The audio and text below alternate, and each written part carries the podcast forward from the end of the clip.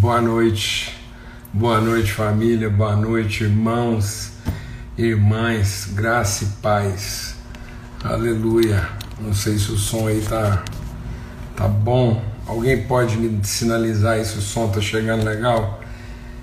Por favor. Forte abraço aí para todo mundo. Bem-vindos aí a essa mesa na viração do dia, essa mesa preparada pelo Senhor.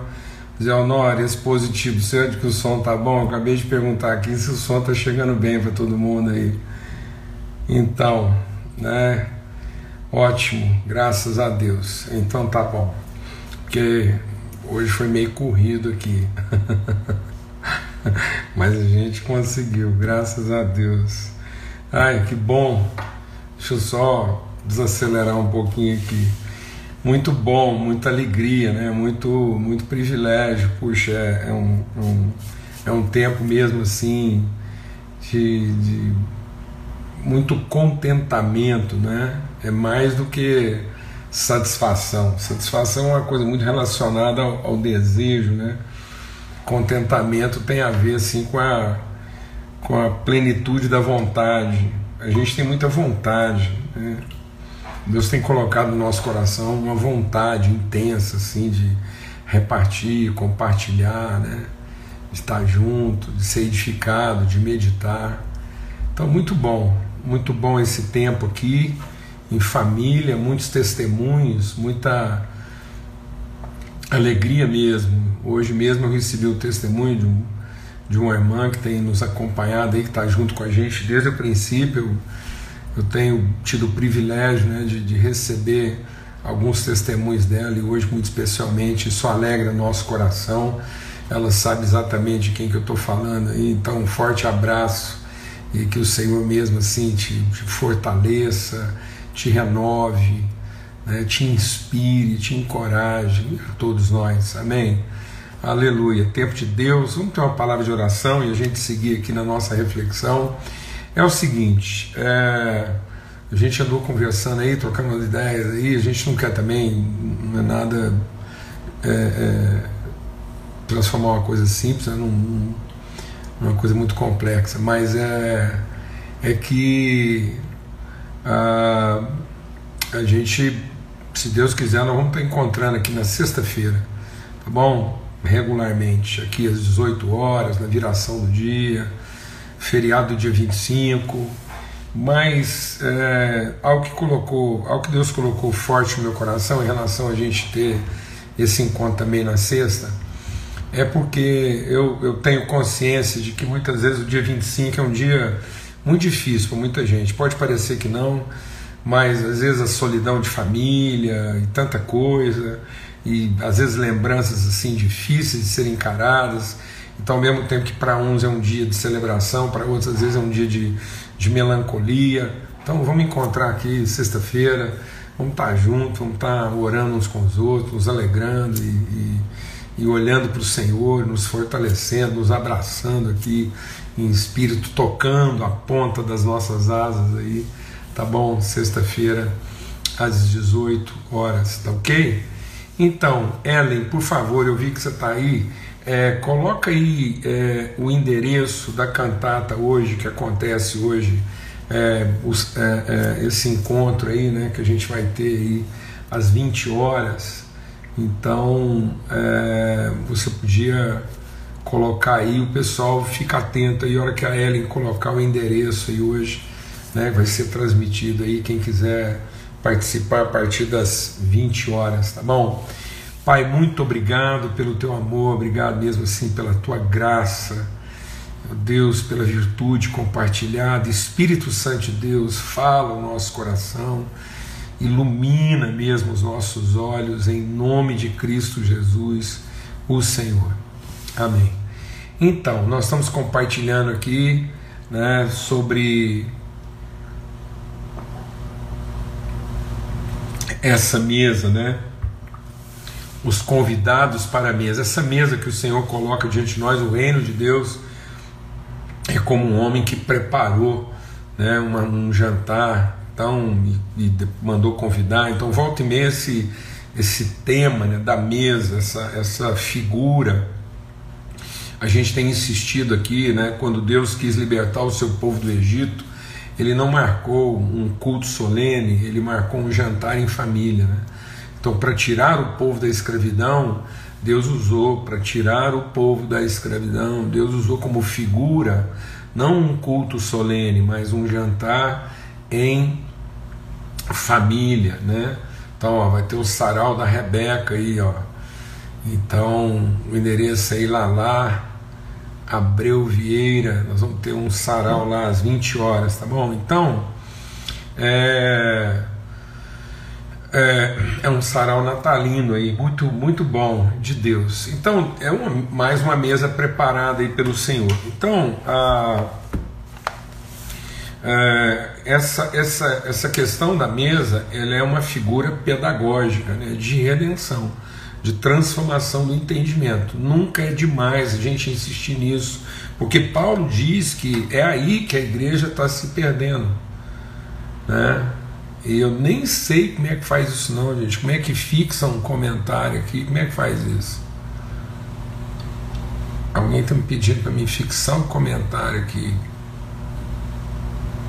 Ah, pronto, aprendi mais uma aqui agora. Aí, ó.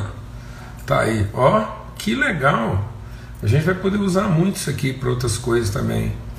Muito bom. Valeu pela dica aí, meu irmão. Então, é a gente, é, a palavra de Deus diz que, que ah, ah, é aí, Paulo escrevendo, ele diz aí que, que Paulo falando aos Coríntios, ele diz que é aí que a gente está se perdendo, é aí que a gente está se equivocando. Tá bom? Então, ele diz que é aí que a igreja está perdendo o seu significado. Jesus já falou também, a gente lembra, a gente já comentou aqui várias vezes e vamos insistir nisso. Jesus diz: A mão daquele que me trai está comigo no prato. Então ah, é aí que o conceito Cristo, é na mesa que o conceito Cristo é, é comunicado, e é aí também que ele pode ser corrompido. É nessa significação de qual é o verdadeiro motivo da mesa. Né? Então, o motivo da mesa é satisfazer um desejo ou é cumprir uma vontade? Então, qual é a vontade de Deus? A vontade de Deus, essa, essa projeção, né, esse sopro, a vontade é para fora, a vontade é propósito, né? E o desejo é carência. Então, o desejo é satisfação, é carência. A vontade é desígnio, é propósito, né? É, então, lembra sempre disso, né? A vontade de Deus, ela é como um rio que flui. Né? O desejo é como um abismo que não se satisfaz. Então, muitas vezes, alguns relacionamentos eles não estão funcionando porque eles são relacionamentos que, que tiveram uma reverberação de desejos. A palavra de Deus diz que muitas vezes as pessoas estão juntas como um abismo, uma carência chama outra carência. Então, muitas pessoas elas, elas consorciaram, né? Elas se associaram nas suas carências, mas não fizeram um acordo de vontade. Né? Elas não celebraram uma aliança de vontade, de propósito, mas fizeram um, um acerto, né? uma combinação, um arranjo de carências. Amém? E então é, a mesa é que vai transformar isso a mesa é que vai nos ensinar nessa pedagogia. Né? Por isso que Jesus, quando ele, ele vai estabelecer uma memória, ele diz: Olha, façam isso em memória de mim, todas as vezes que vocês forem para a mesa. Amém? Então, e agora a gente falando sobre isso, Jesus então diz: Olha, você quer, você quer entender o verdadeiro espírito da mesa? Então, quando você preparar um jantar, não convide aqueles que podem te retribuir, mas convide aqueles que não têm nada para te oferecer. Né? Então ele está dizendo isso, a gente está meditando aqui no texto de Lucas, no capítulo 14. Ele diz: quando você der um jantar, quando você montar uma mesa, quem serão os convidados? Quem tem sido os convidados da sua mesa? Como é que a sua mesa é composta? Né? A sua mesa é composta a partir dos seus desejos ou a sua mesa é composta a partir da sua vontade. Então você monta a sua mesa a partir da sua vontade de abençoar ou você monta a sua mesa a partir do seu desejo de ser reconhecido, ou de controlar, ou de manipular, ou de negociar. Então hoje tem muitas mesas que são só para satisfazer uma carência, contemplar um interesse, né? celebrar num sentido assim é, de festejar. Então muitas vezes a mesa é só um festejo, né? é só um negócio, ou é só uma necessidade, né? ou a mesa é apenas é, um, uma, uma, um, um reconhecimento. Né?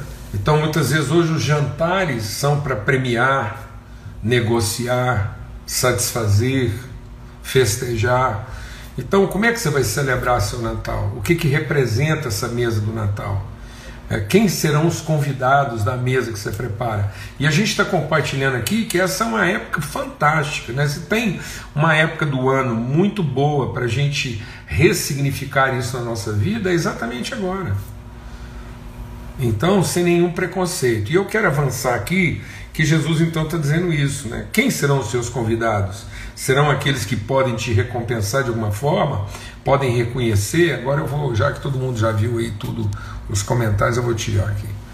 E então, o que, que vai ser isso? Como é, qual é o seu espírito em montar essa mesa?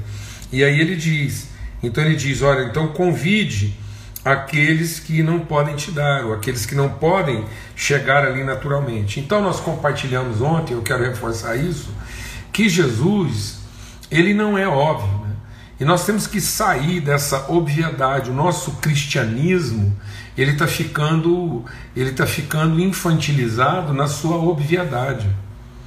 Então nós estamos nos contentando em ser excessivamente sinceros, mas e às vezes a gente não está sendo minimamente sensível. Vou repetir. Não, não se contente em ser excessivamente sincero, mas a gente tem que se buscar, que tem que buscar ser minimamente sensível. Então, quem está lá fazendo um banquete, quem está preparando uma mesa, pensando em satisfazer sua necessidade, contemplar seus interesses, né? celebrar suas conquistas ou, ou, ou, ou premiar suas realizações, isso, isso é o máximo da sinceridade. Mas muitas vezes isso não traduz nenhuma, nenhuma sensibilidade é apenas a forma como a gente está reagindo às situações positivas, prováveis, né? óbvias. Então, celebrar uma conquista, né? Um, uma, uma festa, ou fazer um bom negócio, ou satisfazer uma carência, isso é óbvio. A nossa mesa ela não pode se restringir ao óbvio. Né? Ela tem que ser a mesa improvável, aquela mesa que ninguém montaria, aquela mesa que ninguém faria, para colocar nessa mesa aqueles que, que naturalmente, às vezes, não participariam dessa mesa. Amém, amados? Então, por isso eu quero ler com vocês um texto, eu estou muito assim, desejoso de compartilhar isso. Esse encontro nosso aqui, assim, esse tempo juntos aqui, eu, eu, eu, tenho que, eu quero abrir mesmo meu coração com todo mundo. Eu não tenho assim nenhuma preocupação de ficar às vezes escolhendo palavras ou de ficar aqui assim me policiando naquilo que a gente vai compartilhar, eu quero simplesmente abrir meu coração e ser totalmente transparente entregar aquilo que é a nossa vivência.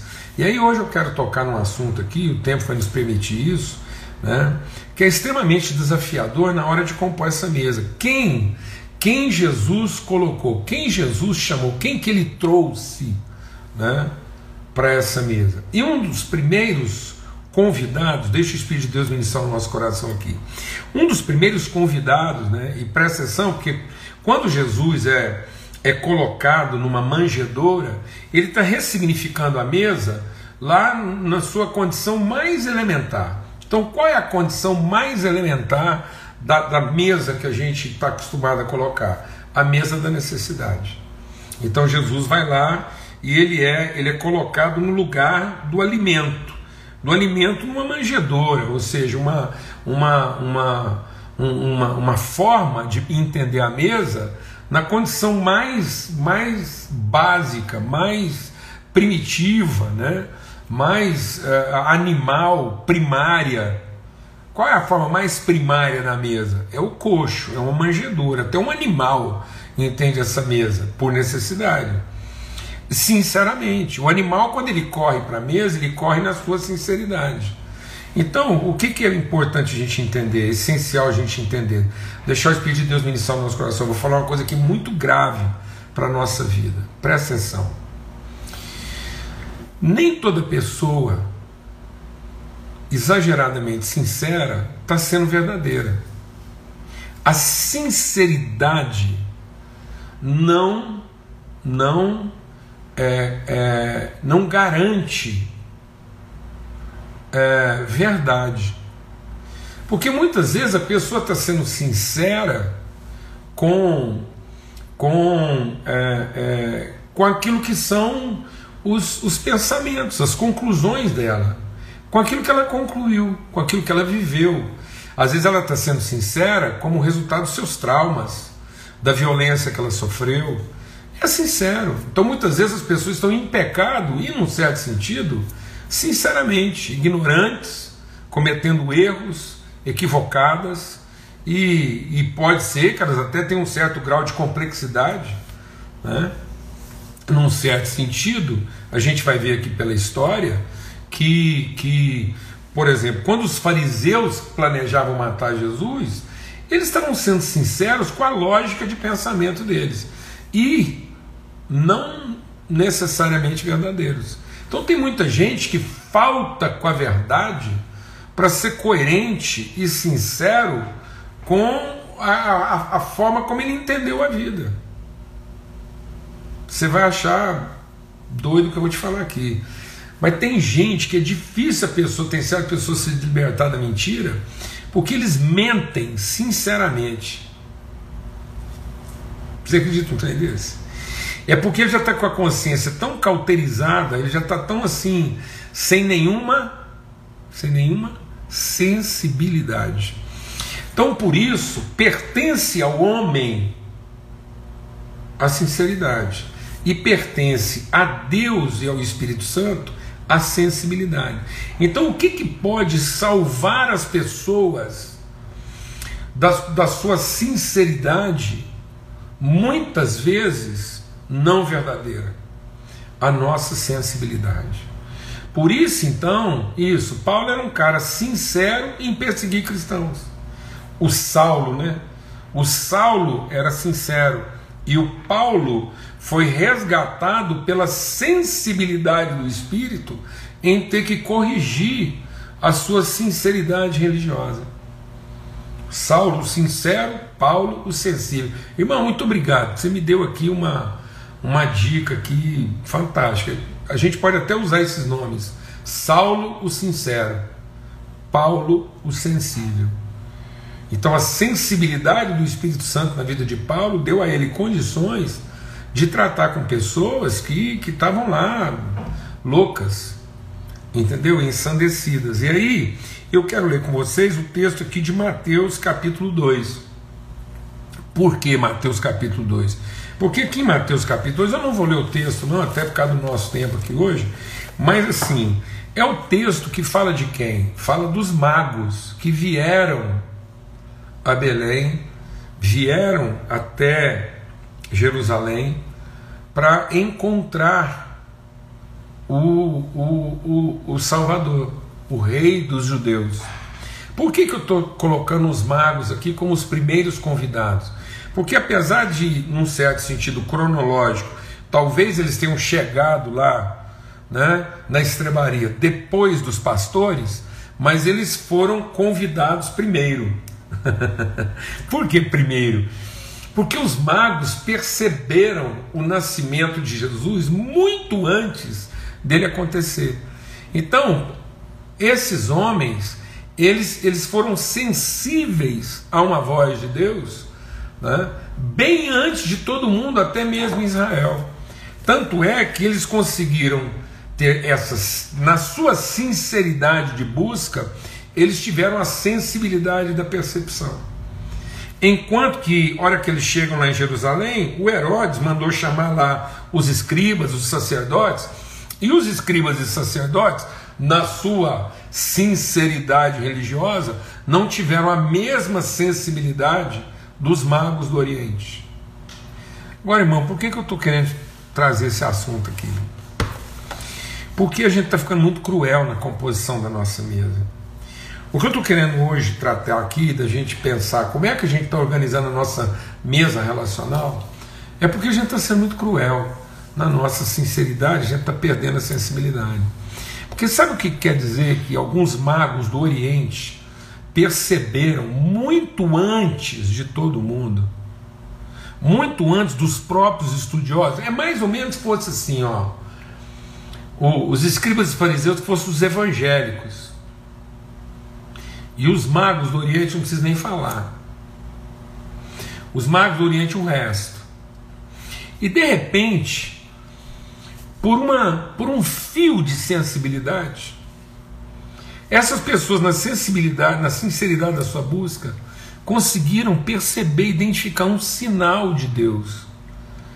Eles viram um sinal que ninguém mais estava vendo. Eles não viram um anjo, ninguém deu um toque neles. Eles apenas perceberam o sinal de Deus no céu.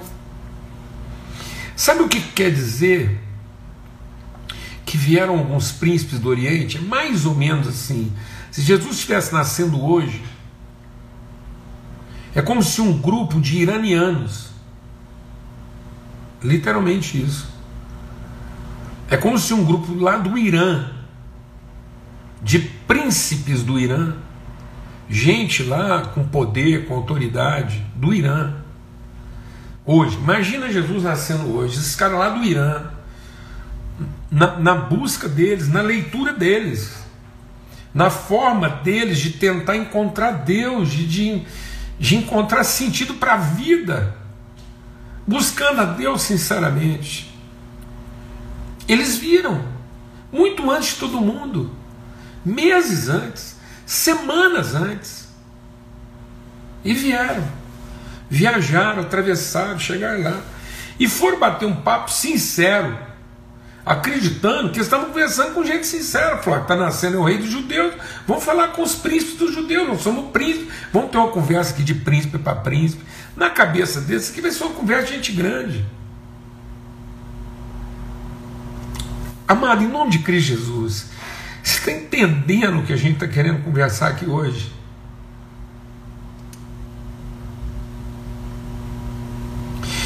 Homens de outro, outro padrão religioso, de outro tudo. Outra cultura, é como se eles chegassem e assim: escuta, me ajuda, vamos ter uma conversa aqui de gente grande.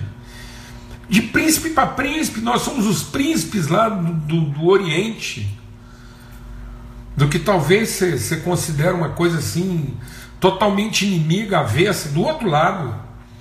Estou vindo aqui com você para ter uma conversa com você, porque eu sei que está acontecendo alguma coisa aqui que vai transformar a vida de todo mundo.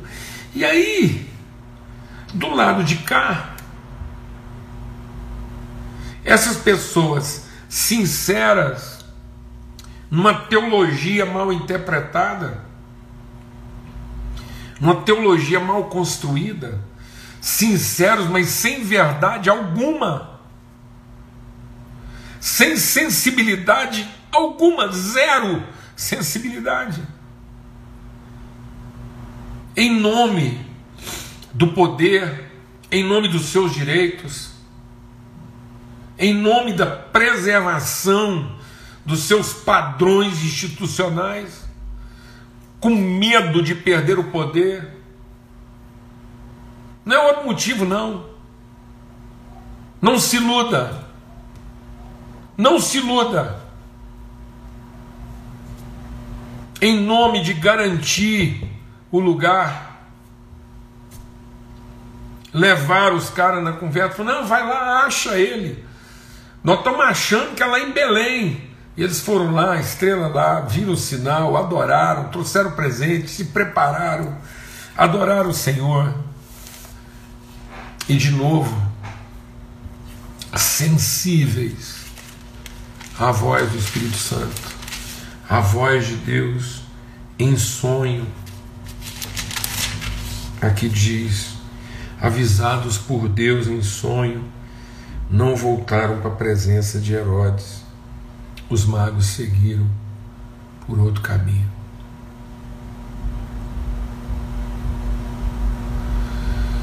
A gente tem que fazer uma pergunta muito honesta. A gente está facilitando para as pessoas, eu estou dificultando.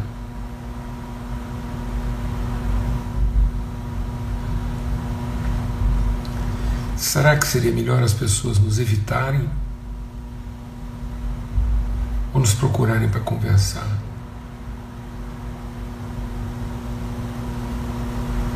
Se alguém do Oriente, entendeu, meu irmão? Entendeu não? Ou não vão ter que ser mais explícito aqui?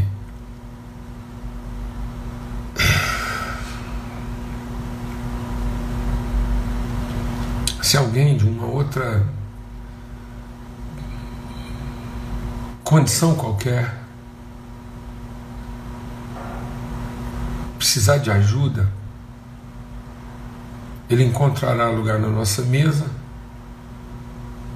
ou ele vai ser avisado por Deus a nos evitar? Existe lugar na nossa mesa para magos do Oriente? Existe lugar na nossa mesa para príncipes orientais serem ajudados a encontrar o que na verdade eles perceberam talvez até antes de nós. Talvez tem pessoas, amados, aí, na sua sinceridade, mas talvez com um pouquinho mais de sensibilidade do que nós. Talvez com a mesma sinceridade nossa, mas com um pouquinho mais de sensibilidade do que nós. Esteja vendo coisas e percebendo coisas que a gente sabe, mas não percebeu. Porque os sacerdotes e fariseus sabiam, mas não se aperceberam.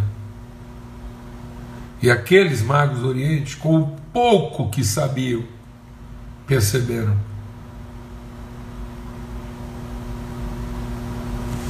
Amém, meu irmão? Você sabe que tipo de informação aqueles magos do Oriente provavelmente tinham? Alguma coisa deixada lá por Daniel e os seus amigos séculos para trás. Alguma anotação, um escrito. Eles se agarraram ao pouco que tinham e não quiseram ser apenas sinceros, mas se dispuseram a ser também sensíveis. Então, em nome de Cristo Jesus, que tipo de mesa nós vamos montar nesses dias. E aqui o texto dizendo que naquele jantar que o pai estava preparando, talvez os primeiros convidados que ouviram esse convite e o receberam foram magos lá do Oriente.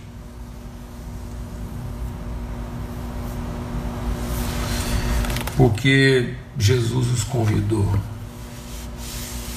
Amém. Nosso Pai os convidou. E às vezes a gente. Talvez nem se essas pessoas pedirem para sentar no nosso jantar, a gente vai aceitar. Quanto mais convidá-las.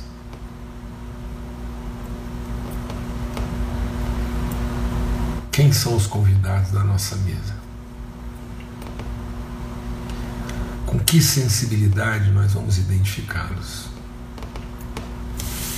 E com que sensibilidade nós vamos ajudá-los a compreender melhor e a discernir melhor aquilo que eles já até perceberam, mas que sem a nossa ajuda eles não vão talvez compreender plenamente, vão ter que fugirmos, evitar. Então, em nome de Cristo Jesus, é tempo da gente perceber isso e ter uma condição melhor, mais ampla, mais inclusiva, mais sensível na nossa mesa. Amém, amados? Graças a Deus. Aleluia. Forte abraço para todos.